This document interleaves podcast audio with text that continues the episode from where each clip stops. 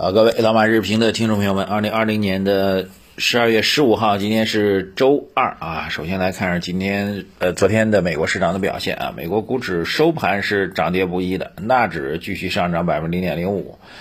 特斯拉继续大涨，涨了近百分之五啊。那么美国股市这个总体的表现呢是冲高回落啊，这个道琼斯跌了零点六二啊，这个标普是跌了零点四四。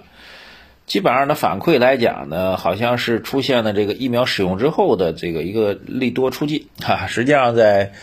呃北京时间的周四的晚上的时候啊，这个美国的辉瑞公司就已经获得 FDA 的紧急授权使用了啊，所以反而让市场呢这个有见多这个见这个利多出尽，反而是利空的一个状况，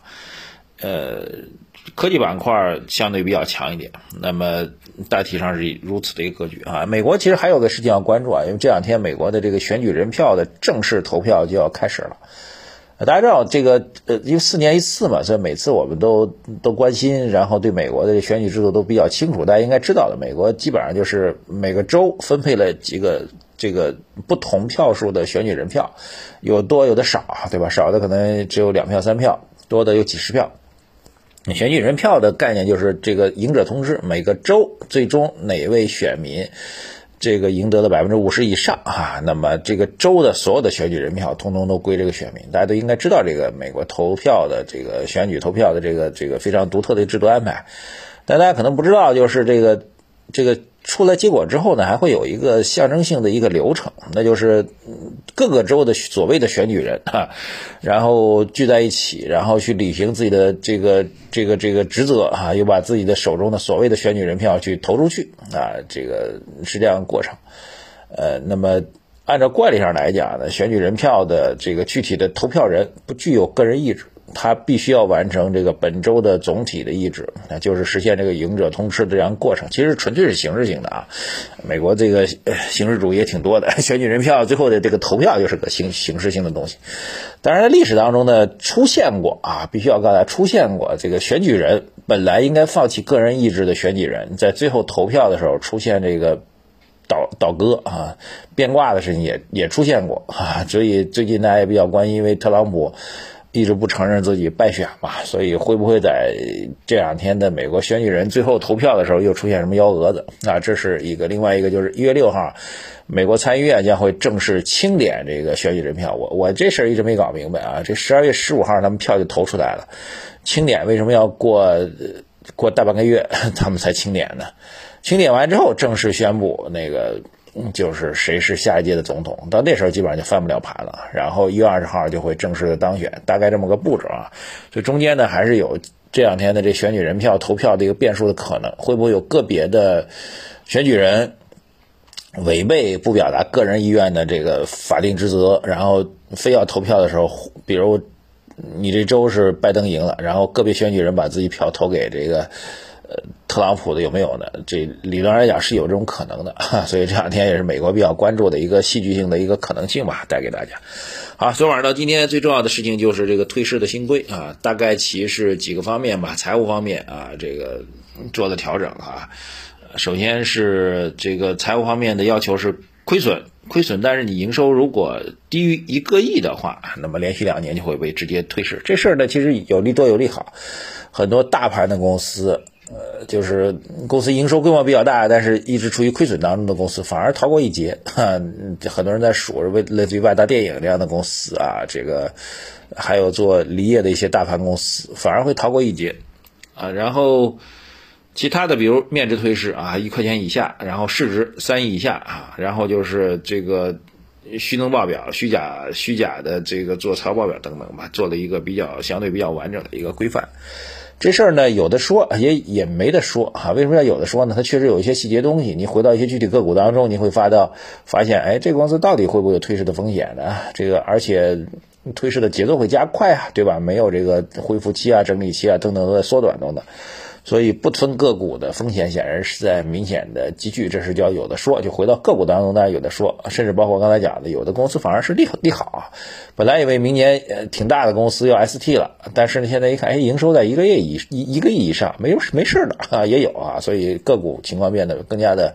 复杂和多元，这叫有的说啊。第二没得说呢，就是实际上我们一直在讲，注册制的本意就是形成龙头的集聚效应。啊，大盘的行业的龙头的业绩好的、业绩稳定的，一定会得到更多的溢价，这是确定无疑的。所以，不只是退市会强化这个退市新规呢，会强化这种资金向龙头去集聚的这样一种状况。而且后面再过两年之后，您就会更清楚的看到未来的一个变化，那就是公司数量太多了啊！现在四千多家，我一直在讲这个，按照这个专家的预测啊，是我们高层的专家预测啊，这个。他们说监管部门心里面有个数，可能最高的时候顶峰能够达到八千家，甚至更多啊。然后可能常态就时间再拉长，比如三到五年的能够高峰最高峰能够达到八千家，但是常态呢，经过退市制度不断的淘汰跟整理，可能常态 A 股要在六千家左右啊。所以这么多公司，比纳斯达克、比美国股市公司都多了啊。在这种情况下，其实很多公司会变得没有资金问津啊，这个资金链断裂，这个。流动性流动性一下子没了，就像人动控股这样的状况会变得非常多，所以非常非常强烈的敲黑板告诉大家，就是小公司，甚至不只是差公司，小公司不知名的公司啊，不被市场关注的公司，它不是一家呃有亮点的公司，就是一家做生意的公司啊。什么叫做做生意的公司？你门口开一个包子店，门口开菜店也是做生意，它可以维持你的生存。嗯，但是呢，你没有什么想象空间，对吧？这样的公司在 A 股市场当中也会很多，这样的公司将会不被市场所关注，不被市场所吸引，甚至连所谓的游资都没兴趣去搞炒你哈。这样的公司会很多，所以少做个股，尽量不做个股，我觉得是越来越多的一个非常重要的一个投资的原则。当然，如果您觉得自己能力很强，对个股能读懂，愿意承受风险，那除外，好吧？这是昨天晚上最重要的事情啊，还是原则会越来越清楚吧。此外呢，就是昨天盘面当中的一些一些迹象吧，简单的快评一下啊。这个需求侧拉动啊，需求侧改革被理解为就是喝酒啊，继续喝酒，酱油醋茶。我觉得这个理解可能有错啊，这个我我们再去观察。但是需求侧究竟改革的内涵是什么？说句实在话，现在不是特别清晰啊，所有的解读都不是特别清晰，包括我自己需要进一步的等待，也没有那么急啊。这事改革也是针对五年的“十四五”的，所以没那么急啊。至于市场是不是立马理解为酱油醋茶、酱油醋茶、白酒又要涨，我先打一个小小的问号，好吧？也许他们对的，但是我不太明确啊，提示一下。第二个就是昨天煤炭板块大跌。还有朋友给我发信息说，说好的周期复苏嘛，这煤炭怎么暴跌呢？当然显然是这个 有点不太理解嘛。其实原因很难简单，就是我们讲的周期复苏也好，这个货币推动也好，这个大宗类的商品都会涨。但是大宗商中间还是比较复杂的，类似于煤炭是属于国家管控的价格品种，因为煤炭一涨，电厂就受不了，电厂受不了就向中央去反映，这个就会有所煤电联动就会出来。就大宗商品当中有的商品的价格，比如中国是重要的产煤的国家，我们这个煤炭价格完全可以掌控在自己手里，但其他的你铜啊、铝呀、铅呀、这个镍呀、锂啊，这些都是全球定价的，中国你控制不了的，所以。这就是所谓投资是艺术，不是技术的问题。就是不同的品种